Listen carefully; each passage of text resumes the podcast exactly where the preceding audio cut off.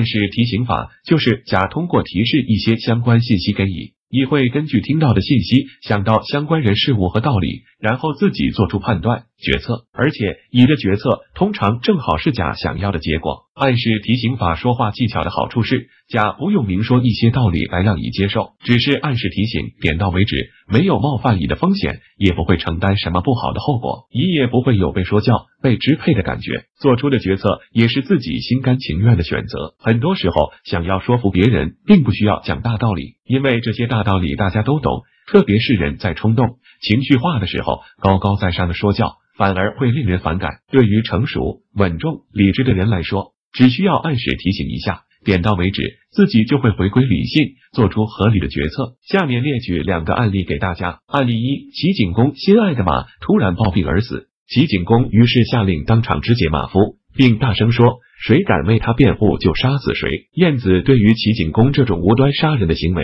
十分不满，为了解救马夫，劝谏景公，他急中生智，走上前去，一把掀住马夫的头，右手举起刀，仰面问齐景公道：“大王，有个问题不太清楚，要向你请教。古代尧舜这些贤明的君主之景人士，不知是从哪个部位开始下刀的？”好大一会儿，齐景公才明白，晏子原来是在讽刺自己。他于是挥挥手说道：“相国，别说了。”我不肢解他就是了。这个案例中，晏子并没有直接劝阻齐景公不要滥杀无辜，这样滥杀无辜是昏君暴君的行为。只是提到古时候的贤明君主，齐景公自然会想到古时候的贤明君主的言行，也就意识到这样做是不对的，于是立即改正错误，收回成命。晏子明明知道古代尧舜这些贤君是不会滥杀无辜的，但他明知故问。这样便暗示提醒齐景公，要做贤君就不能无端杀人。案例二：汉武帝的乳母犯了法，汉武帝非常恼怒，认为乳母恃宠而骄，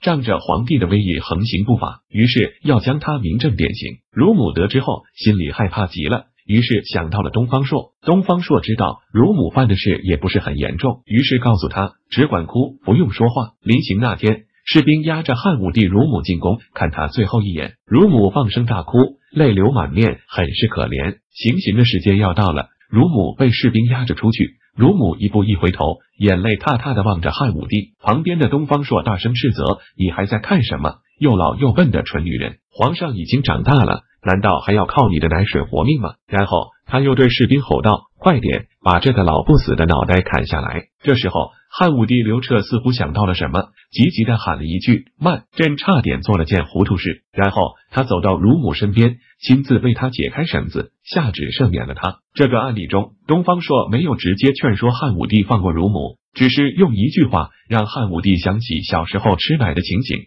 想起与乳母在一起的童年时光。再看看眼前乳母痛苦可怜的样子，又加上旁边东方朔不但不劝解，反而无情的骂乳母的样子，于是汉武帝心软了，觉得自己不应该这样无情。再加上乳母犯的事也不是很严重，于是就放了乳母。当然，聪明的汉武帝也知道东方朔这样做是故意演给他看的，是暗示提醒他不要这样无情，不要忘恩负义。他骂乳母的话，其实句句刺向汉武帝，可能是他平时嬉皮笑脸惯了。而武帝又毕竟是明君，加上他说的在理，汉武帝就接受了他的劝谏。暗示提醒法说话技巧的用途很广泛，可以用来提醒领导、朋友等，帮助他们做出明智的决策；也可以用在其他方面，例如利用别人做自己不好明说的事情。我们以后会分享更多的相关案例给大家。